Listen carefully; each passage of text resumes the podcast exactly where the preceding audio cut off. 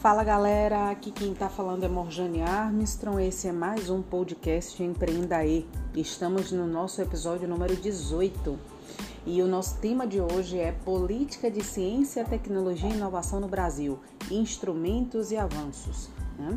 É, vou falar logo minha frase jargão. Eu gosto muito dessa frase, eu já usei em várias situações, em vários contextos, ela cabe muito bem, especialmente quando a gente fala de política de CTI, né? A cooperação é a convicção plena de que ninguém pode chegar à meta se não chegarem todos. Virginia Birden. É... Gente, eu sempre explico para vocês por que, que eu trago aquele tema pro nosso podcast, né? É, de onde é que ele vem, de onde é que vem essa ideia, de onde é que vem essa inspiração. E basicamente essa, essa temática de política de ciência, tecnologia e inovação no Brasil, ela advém de dois gatilhos, né? Um é que os meus alunos da, da, do Centro Universitário Senai Cimatec, eles estavam apresentando temáticas dentro do universo da gestão da inovação, como é, seminários né, da, da, disciplina que eles lecionam comigo. E para mim, dos seminários, o que mais me chamou a atenção foi exatamente esse da temática de política de CTI, porque é um tema bem crítico dentro do universo da inovação, especialmente no nosso contexto brasileiro, né? E segundo, que eu ando falando, estudando, discutindo um pouco sobre isso por conta de algumas atividades que eu vou iniciar na SECT, Secretaria de Ciência, Tecnologia e Inovação, aqui em Salvador é, que mexe exatamente com essa questão de política de CTI, né? Isso que baliza as atividades da Secretaria de Ciência e Tecnologia. Então, esses foram basicamente os dois gatilhos de por que trazer essa temática para cá. E aí a ideia é falar um pouco o que é a política, quais são os instrumentos que são utilizados, o que, que teve de avanço na área, temáticas que são pertinentes de estarem sendo discutidas no âmbito da política de CTI no Brasil, certo? Isso é legal porque Imaginem como se a política de ciência, tecnologia e inovação fosse o pano de fundo do cenário empreendedor onde universidade, empresa e governo atuam, seja para regular, seja para incentivar, seja para subsidiar. Né? Então, a política de CTI ela está aí como pano de fundo, portanto, é interessante a gente ficar a par dessa é, desse conceito, né? Então, primeiro que quando a gente fala de política de ciência, tecnologia e inovação, a gente passeia um pouco pelos tipos de políticas que foram se desenhando no nosso país, né? Eu vou tentar ir para o lado um pouco mais prático, não ficar tanto na teoria, mas só para a gente não cair de paraquedas dentro da temática, quando a gente fala de políticas de ciência, tecnologia e inovação no Brasil, a gente teve um, uma evolução histórica aí, né? A gente teve em cada momento uma política sendo lançada e cada política dessa abarcava um elemento específico. Então a gente teve o que a gente chama de PITS, PDP, Plano Brasil Maior e ENCT, né? Que a gente vai falar um pouquinho sobre essa ENCT. Mas basicamente essas políticas elas foram se desenhando, trazendo temáticas dentro da ciência, tecnologia e inovação no Brasil, como o foco no desenvolvimento do país, depois a atenção um pouco mais especial para a integração de governo e empresas, depois é, o surgimento de leis voltadas para a política de ciência, tecnologia e inovação, investimentos, pessoas qualificadas, investimento em pessoas qualificadas em infraestrutura. Então chegou um momento que essa política acabou focando mais nisso, tudo visando fomentar a inovação no país, tá? E depois a integração e a internacionalização das regiões brasileiras, né? Então, quando a gente vai passeando pelas políticas de CTI, basicamente é, é nesse desenho dessas políticas aí, em cima desses focos que elas foram trabalhando ao longo do tempo, certo? Um outro elemento que também é importante a gente trazer, eu tô tentando trazer os elementos básicos aqui da política de CTI, tá? Um outro elemento que é, é legal da gente trazer são os atores, os principais atores dentro da política de ciência, tecnologia e inovação, porque a política ela vem para regular ela vem para definir como é que a interação universidade-empresa-governo vai ocorrer, ela vem para definir como é que os movimentos de é, inovação aberta, subsídio, incentivo, financiamento, parcerias, elas vão acontecer, é, o que, que vai regular as relações e as ações desses atores. Então a política vem para estar tá balizando é, é, socializando e institucionalizando esses aspectos que são aspectos inerentes ao processo de inovação em países e regiões. Né? Quando a gente fala dos atores que estão é, passeando ali pela política de ciência, tecnologia e inovação, seja na construção, seja na, na execução ou ainda no reajuste, é, é, por isso que eu trouxe essa frase de Virginia Birden, né? Porque é, a gente vê que os atores são da, da hélice é, tripla, ou melhor, da hélice quádrupla. A gente tem universidade, empresa, governo e sociedade. Né? Então, por exemplo, a gente tem no âmbito político, vou tentar separar em três, basicamente é essa hélice quádrupla, tá? Universidade, empresa, governo e sociedade, mas eu vou tentar separar, separar isso em três esferas. Três esferas que vão trazer todos esses atores, esse público de impacto para dentro. Então, um, políticos, né? E nesses aspectos políticos a gente tem basicamente poder executivo, o poder eh, legislativo e a própria sociedade né? Então, quando a gente fala do Poder Executivo, por exemplo, a gente tem o Ministério de Ciência, Tecnologia e Inovação, secretarias estaduais e municipais, como a SECT, por exemplo, agências reguladoras.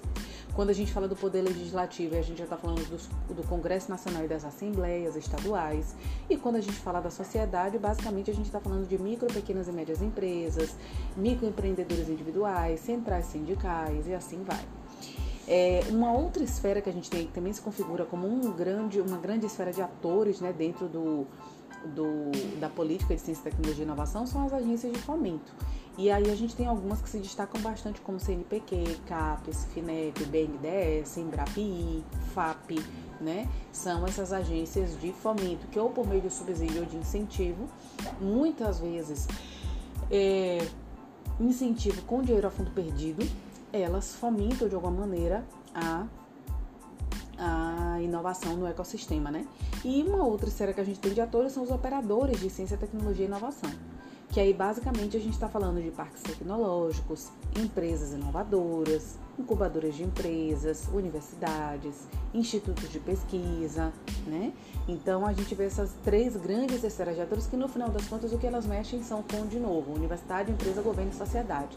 Mas aqui a gente destacou em três grandes esferas que conseguem abraçar mais essa multiplicidade de atores que compõem a política de CTI, né?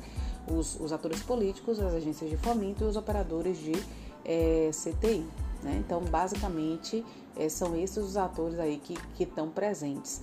É, a gente vê um, um, ponto muito importante quando a gente está falando de política de ciência, tecnologia e inovação, que vem justamente para regular essas ações de inovação no cenário brasileiro, entendendo ações de inovação como articulações diversas para gerar resultados de impacto.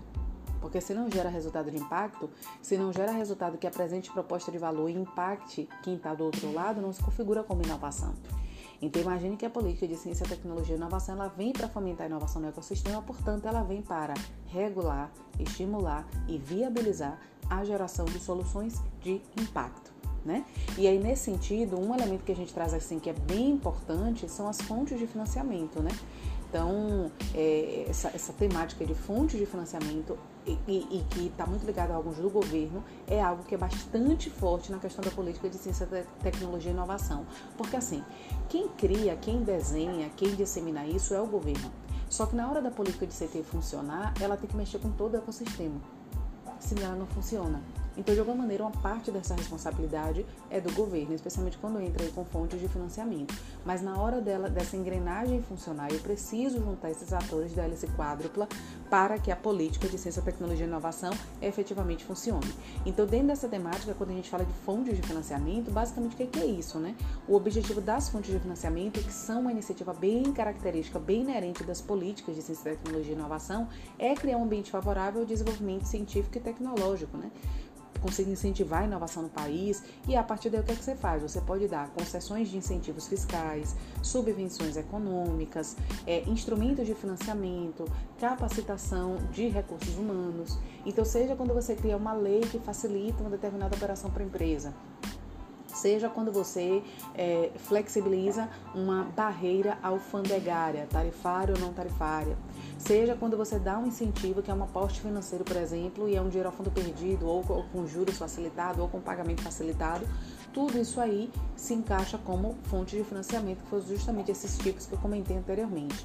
E ainda em fontes de financiamento, é uma coisa que é uma pegada, digamos assim, um pouco diferente, mas não deixa de ser fonte de financiamento também é, é capacitação é, de recursos humanos, né? Porque aí o foco acaba sendo nas pessoas que vão gerar as inovações, mas isso também implica em dispêndio, é, inclusive financeiro, Desculpe, gente, eu bocejei. Eu tô trabalhando bastante essa semana, dormindo bastante tarde e acordando cedo. Então, só um parênteses aqui para explicar por que de vez em quando eu tô bocejando, tá? então, quando a gente fala de capacitação de recursos humanos, é lógico que o fim acaba sendo capacitar as pessoas para elas gerarem inovações. Não é a geração de inovação direta, mas eu preciso de investimento para capacitar essas pessoas. Né? Então, isso a gente também conta como fonte de. É, fonte de financiamento, né? É, tem um mapa da ABGI, que aí vocês podem de repente colocar no Google, né? Modalidades de financiamento, mapa da ABGI. Ele é muito legal porque ele mostra assim no centro onde está o fomento à inovação no Brasil. E aí ele fala de três grandes formas de apoio, né? Apoio financeiro direto, apoio financeiro indireto e outras formas de apoio. Então percebam quantas formas de apoio a gente tem aqui, porque, de novo, a política de ciência, tecnologia e inovação ela vem para regular e incentivar a inovação. Se você regula, incentiva e viabiliza, você tem que dar meios, mecanismos para isso, instrumentos. Foi o que eu comentei como tema do podcast, instrumentos, né? E um dos instrumentos mais fortes no âmbito da política de CTI são as fontes de financiamento, né? Então por isso que eu estou batendo um pouco nessa tecla. Então esse mapa que fala de modalidade de financiamento da da BGI, ela comenta, por exemplo, apoio financeiro direto, recursos reembolsáveis e não reembolsáveis, recursos humanos com bolsas, por exemplo, capital de risco, que é quando você fala de investidor anjo, de venture capital, private equity, né? Ou investimento direto, que é quando você fala de equity crowdfunding, é, corporate venturing, renda variável, né? Tudo isso aqui entra como apoio financeiro direto. Você tem ainda um outro elemento das modalidades de financiamento, outro grande elemento que é o apoio financeiro indireto. E aí, nesse sentido, você tem incentivos fiscais, como a Lei do Bem, Rota 2030, a Lei da Informática, e tem ainda investimento obrigatório, como a ANP e a ANEEL, né? E uma outra modalidade que o mapa traz são outras formas de apoio, como rede de interação e cooperação, encomenda tecnológica, infraestrutura, prestação de serviços, uso do poder de compra do Estado, interação universidade empresa-governo via contratos, royalties, geração de patentes. Então, tudo isso aí entra como é, medidas de incentivo, né? E uma coisa que é bem forte aí são os editais de financiamento. Tem muitos editais de financiamento da FAPESB, CAPES, NPQ, FINEP, que aí normalmente eles colocam o descritivo, colocam as fases daquele edital e o valor do edital. A dinâmica é você conseguir escrever um projeto no escopo do que esse edital pede, submeter, ser aprovado e conseguir esse investimento financeiro, que na maioria das vezes é virar fundo perdido. O que você precisa fazer é, ao final, você precisa prestar contas de todo o projeto, apresentar relatórios técnicos parciais e finais e mostrar que você conseguiu atingir o objetivo em cima do planejamento estratégico que você propôs. Mas muitas vezes, nesses editais de financiamento, além do dinheiro ser a fundo perdido, o, o produto final acaba sendo seu mesmo. Né? Então, é uma dinâmica bem interessante essas editais de financiamento para. É, é, viabilizar né, essa política, essa engrenagem da política de ciência, tecnologia e inovação girar no país. É, um elemento que a gente também traz aqui são os instrumentos, instrumentos dentro da política de ciência, tecnologia e inovação, né? E nesses instrumentos a gente percebe, por exemplo, concessões de bolsas, instrumentos para viabilizar que a inovação ocorra, tá? É como se fosse o governo junto com a universidade e empresa fazendo a engrenagem funcionar para que a inovação ocorra. Então a gente tem concessão de bolsas, concessão de auxílio à pesquisa e à infraestrutura, aí depende do projeto que você está desenvolvendo, que às vezes é um projeto científico, às vezes é um projeto tecnológico, subvenção econômica, empréstimos, compra do Estado com margem de preferência, alguma encomenda tecnológica, um título financeiro, uma cláusula de PDI de agência reguladora. Isso aqui converge muito com o que a gente comentou anteriormente, né? É, e lembra que a gente tinha falado que as formas de incentivo, de subsídio da política também seriam a capacitação em recursos humanos? Então, pronto. Quando a gente fala de capacitação em recursos humanos, é, tem uma pesquisa da MCTI de 2016 que fala do perfil do conjunto da força de trabalho em pesquisa imaginando essa galera focada na pesquisa, tá? Esse recurso humano focado na pesquisa. Porque a política de ciência, tecnologia e inovação, em algum momento ela tem que ser operacionalizada, tem. Mas ela trabalha muito no âmbito, de novo, do incentivo, do subsídio, da viabilização. E isso implica muito em não só trabalhar no processo daquilo ali, como fazer P&D para poder gerar aquela inovação. Então, a política de CTI ela é como se criasse todo o ambiente favorável para que a inovação pudesse efetivamente acontecer. E nesse ambiente favorável é que entram recursos humanos capacitados e P&D, né? É, aí essa pesquisa de perfil do conjunto da força de trabalho e pesquisa do MCTI, uma pesquisa do MCTI de 2016, ele mostra né, que a gente tem 55% das pessoas com graduação, 27% com mestrado, 15% com doutorado e outros 3% que não tem uma formação específica. Né? E aí, nesse contexto, ele fala justamente das universidades e ICTs, é, institutos de pesquisa do MCTI, empresas inovadoras, entidades gestoras do sistema, todos esses atores interagindo pesquisadores, tecnologistas e gestores para poder gerar inovações. E o incentivo que é necessário de ser feito nessas pessoas, porque Lá fora, por exemplo, é muito comum você ter setor de P&D nas empresas, você ter um pesquisador doutor na empresa fazendo pesquisa aplicada, né? Aqui isso ainda é um pouco baixo. Também já existiu editais de fomento pela de incentivo pela FAPESB para ter pesquisadores nas empresas.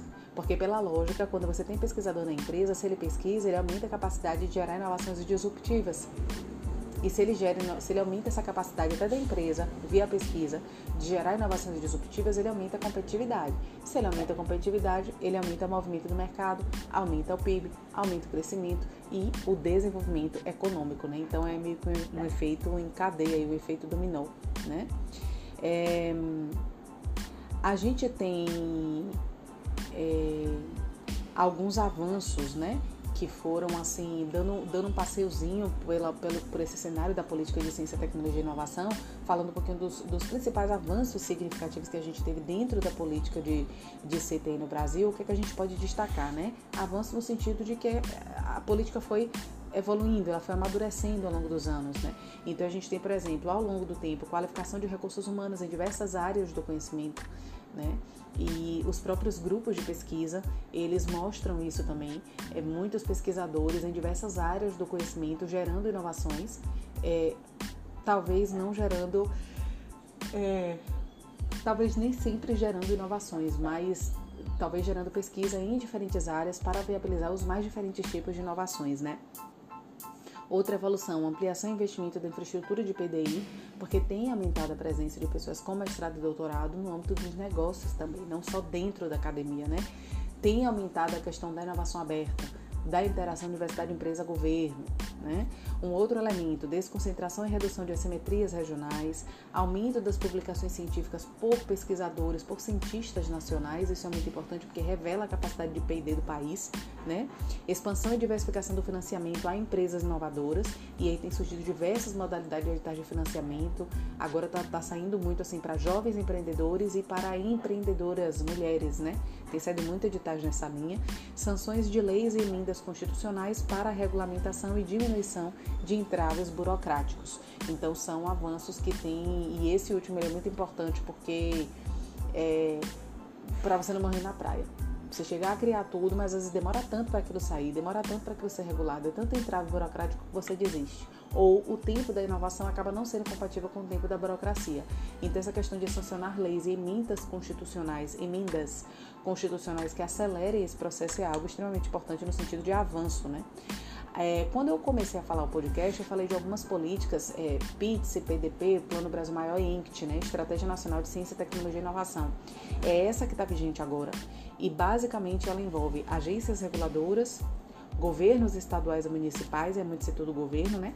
Políticas de Estado, passando por, por é, cinco ou seis grandes áreas, energética, agropecuária, na área de educação, industrial, saúde, defesa ambiental e a tríade né, de, de academia, os trabalhadores, a própria sociedade e as empresas, que é o que a gente chama de setor acadêmico, sociedade e setor empresarial. A Estratégia Nacional de Ciência, Tecnologia e Inovação pensa políticas de Estado levando em conta todas essas esferas, todos esses é, atores, tá? E aí, dentro dessa política de ciência, tecnologia e inovação, eu queria trazer um outro pontinho aí, que é o que foi proposto também no título do podcast, que são as principais tendências mundiais, né? Então, quando a gente fala, quando a gente pensa, por exemplo, políticas de ciência, tecnologia e inovação pós-crise de 2008, né? A gente vê que é, essa crise mundial que aconteceu, ela reduziu pela metade os investimentos em PDI, especialmente no período de 2008 a 2012, porque tende a, quando o país está em crise, afetar muito o investimento do ponto de vista de pesquisa e desenvolvimento, tá? Muito. Né? Nesse contexto, o tema de segurança alimentar, energética, hídrica acabou virando prioridade. Então, o que a gente percebe é que, por exemplo, nesse período de 2008 a 2012, que teve essa crise mundial, né, que reduziu muito esses investimentos em PDI, eles focaram no que era de necessidade urgente. E o que era de necessidade urgente ali era o foco na, na segurança energética, né, governança, investimento, o foco na segurança alimentar, que era política e investimento, e o foco na segurança hídrica, que era a gestão e investimento. Né? Então, a água, energia e alimento se tornaram prioridade nesse momento crítico aí, né? E isso se tornou bem forte. Um outro ponto que a gente destaca aí dentro dessas principais tendências mundiais, e isso surgiu aqui, se a gente for olhar os Objetivos de Desenvolvimento Sustentável, ODS, Agenda 2030, a gente vê que esses temas são extremamente fortes ali, né? Então isso se tornou emergente, ganhou holofote nesse período de crise e hoje eles vêm trabalhando muito em cima disso. Especialmente, exatamente, eu ia dizer especialmente energia e água, mas se você for olhar o ODS, se você for olhar os desafios nacionais que estão acontecendo, buscando propostas, buscando soluções, criação de, de novos negócios, de novos modelos de negócios, eles estão focando muito nesses tópicos: energia, água e alimento. São necessidades básicas, necessidades primárias, né? A OCDE, ela é, também teve um avanço no sentido de políticas regulatórias, né? Em 2012, ela publicou um conjunto né, de 12 recomendações para a promoção de melhores políticas regulatórias e a pesquisa regulatória, a interação desses grupos de pesquisa com essas agências, indústrias e legisladores formam uma estrutura para inovação que é responsável, porque a partir do momento que você faz essa, é, é essa política regulatória, você acaba fazendo esses grupos interagirem, né? É, indústria, legisladores e agências reguladoras. Isso acaba potencializando o processo de inovação também, né? E aí a OCDE acaba que nessas políticas regulatórias ela faz algumas recomendações para esses atores do ecossistema para poder viabilizar e fomentar e facilitar aí essa inovação, né? Existem algumas preocupações que são gerais dos países em ciência, tecnologia e inovação, não é específico do Brasil, né? Ou seja, independentemente do nível de desenvolvimento desse país, se está em crescimento, se está em desenvolvimento, se está em crise, enfim, eles compartilham a preocupação com os avanços da, da, da ciência, tecnologia e inovação no país, basicamente em três abordagens. Governan a governança desse sistema nacional de ciência, tecnologia e inovação, governança no sentido de espaço do conhecimento, do consenso e da inovação. Quem são esses atores da universidade, empresa, governo e sociedade? Como é que eles conversam e como é que eles interagem para gerar inovações. Então, quando a gente fala de governança do, do SNCTIs, Sistema Nacional de Ciência, Tecnologia e Inovação, é basicamente, essa governança é basicamente esses espaços aí, né, do, do conhecimento, do consenso e da inovação. O apoio à inovação em micro, pequenas e médias empresas é algo muito forte e aqui no Brasil tem que ser mais ainda, porque é quem é mais responsável pela renda do nosso país, né? E a contribuição da inovação no enfrentamento de desafios sociais que aí são questões sociais que são comuns, né? A, é, o impacto é geral e que converge muito para a Agenda 2030. Que a Agenda 2030, os 17 problemas que eles trazem dessa Agenda 2030, que eles chamam de ODS, Objetivo de Desenvolvimento Sustentável, eles focam muito em é, desafios que geram esses impactos sociais. Vocês ouviram um barulhinho aqui, que é eu fechei a janela do meu quarto para ficar um podcast com uma audição um pouco mais limpa, tá? A gente está em 23 minutos, eu já estou me aproximando do fim do podcast, mas ainda falando um pouquinho das principais tendências mundiais, é, do ponto de vista das universidades e institutos públicos de pesquisa, o que, que a gente pode, poderia destacar? Né? Houve um avanço aos incentivos para a comercialização de pesquisa pública, embora quando o cinto aperte, esse seja o primeiro lugar que sente dor, não é? é uma necessidade grande de aumentar a receita de universidades e institutos públicos de pesquisa.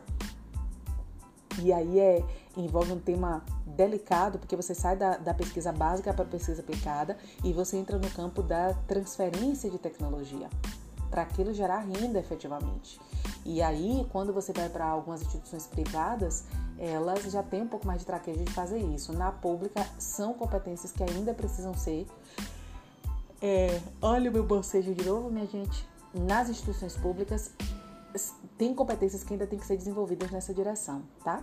é, e transferir o conhecimento produzido nessas instituições para empresas inovadoras. Foi justamente o que eu acabei de falar aqui da, da desse tópico aí das, de, de transferência de tecnologia, né?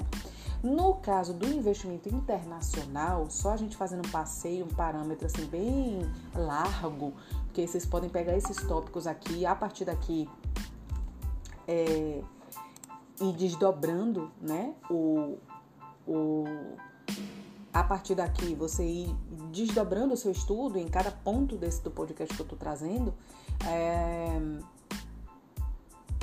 do ponto de vista da área de investimento internacional, quais são os tópicos aqui que são muito fortes, né?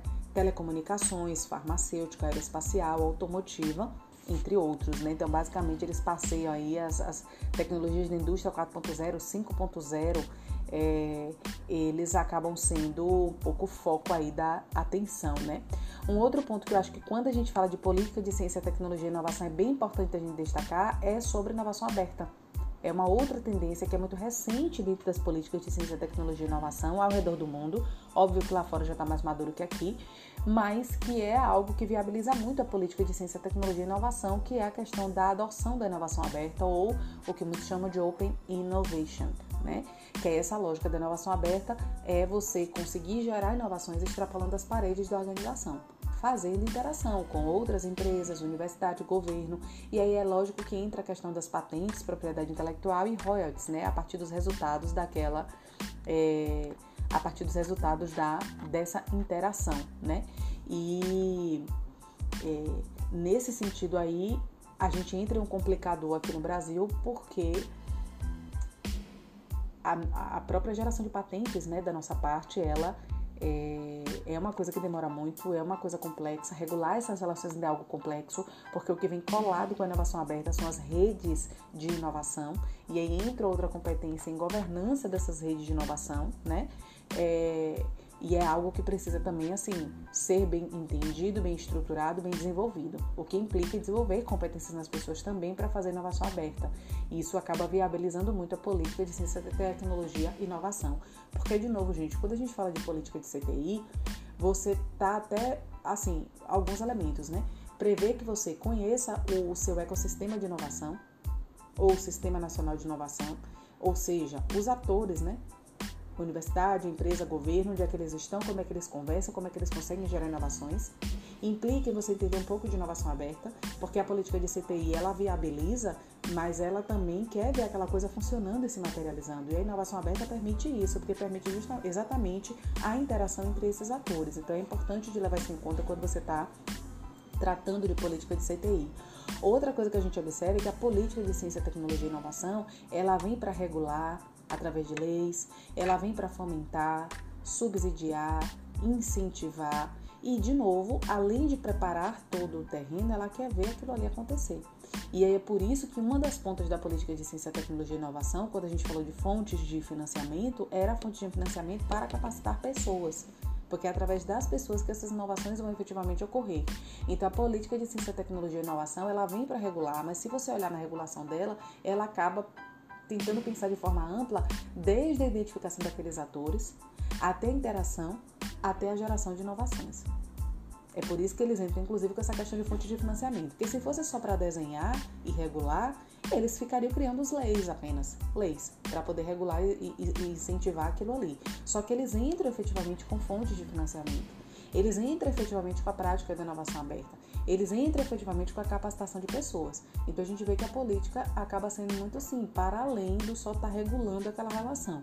É estar efetivamente viabilizando essas interações para que a inovação ocorra, né?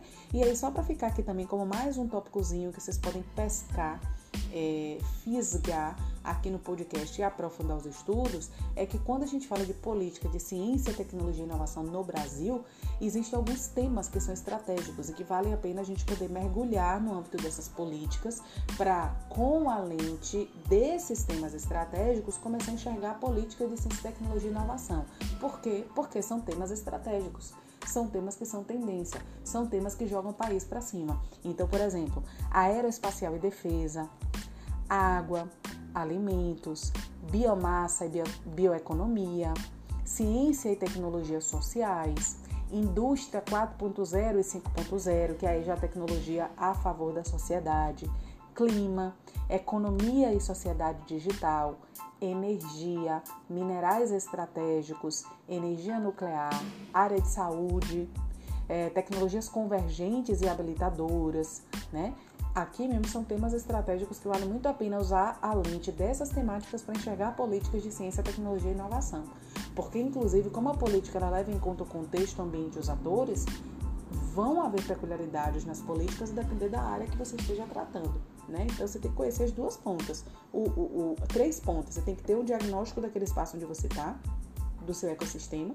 Você tem que ter conhecimento desses temas estratégicos, o que é efetivamente estratégico para a região que você está, e você tem que levar em conta as peculiaridades da política de CTI, certo? Porque até de região para região às vezes muda, né? Então, é, é, tem umas, umas fontes, gente, que são interessantes de vocês navegarem um pouquinho se vocês quiserem se aprofundar nessa temática aí de, de política, de ciência, tecnologia e inovação, entender, ler um pouco mais sobre isso, né? Que é, é o Ministério da Saúde, né, é, a, a, Secretaria de Ciência, Tecnologia e Insumos Estratégicos, que ela traz muita questão da política de, nacional de ciência, tecnologia e inovação em saúde, né, é, o CNPq, os censos do CNPq, que trazem inclusive a questão dos grupos de pesquisa no Brasil do CNPq, que relatam muito essa, essa coisa da pesquisa, ou básica ou aplicada. É, o, o, a Estratégia Nacional de Ciência, Tecnologia e Inovação do MCTI, que também tem online, que vocês podem ler um pouco, que eu acho que pode dar uns insumos legais. É, tem um outro tópico que é, tem uma outra referência que é Observatório de Ciência, Tecnologia e Inovação da Bahia, SECT, que é interessante de também passar o olho, é inicial, mas na verdade o Observatório de Pesquisa que é inicial, mas esse aqui já está bem maduro, é bom de olhar. Política Nacional de Ciência, Tecnologia e Inovação, a avaliação do marco regulatório e seus impactos nos indicadores de inovação. É da REGEP 2013. É bem interessante de vocês olharem também. E tem um material que é da revista SER, SER, Objetivos para uma Política de Ciência, Tecnologia e Inovação. É de 2020, é, perdão, não, o acesso dele que a gente que a gente fez foi em 2021, é recente. São fontes interessantes de vocês estarem navegando para poder ler um pouco mais sobre essa temática. Mas eu acho que olhar órgãos que são atuantes do ponto de vista da ciência, tecnologia e inovação também é um bom caminho, porque ali você pega informações atuais, como temas tendência, temas estratégicos, né? As tendências nacionais e internacionais. Aí é você olhar uma Secretaria de Ciência, Tecnologia e Inovação, é você olhar um observatório de inovação, não só o da Bahia, mas de outros estados. Aí eu acho que você consegue pegar fontes de informação mais é, atualizadas, site do Ministério da Ciência, Tecnologia e Inovação, porque tem algumas referências que te dão base para você entender o que é a política de CTI. Outras referências vão te manter atualizados nos temas estratégicos e nos temas que são tendências, que são essas últimas fontes aqui que eu citei, certo? Então, 32 minutos de podcast já tá bem longo, né? Aqui eu fiz um passeio bem assim, um voo rasante em várias áreas dentro da política de ciência, tecnologia e inovação. Eu acho que dá para vocês pensarem algumas temáticas aí dentro, como a evolução das políticas, é, a, a própria ente que é a Estratégia Nacional de Ciência, Tecnologia e Inovação, se debruçar um pouquinho sobre ela, inovação aberta, fontes de financiamento, temas estratégicos, temas, tendências, tem vários pontos aqui no podcast que vocês podem pensar e aprofundar o conhecimento, tá certo? Esse foi mais um podcast Empreenda E, o nosso episódio número 18, se eu não me engano. Espero que vocês aproveitem e se debrucem mais sobre esse tema, porque ele é um mundo e aqui em Salvador a Secretaria de Ciência, Tecnologia e Inovação está aí para pensar essas políticas, é um dos, dos órgãos super relevantes e importantes aqui na Bahia, especialmente em Salvador, e que vocês possam aproveitar isso para usar esses incentivos, essas regulações, essa participação do governo via política a favor dos negócios de vocês aí, tá certo? Um beijo, minha gente. Aqui é Marjane Armes, a gente se encontra logo mais. Beijo!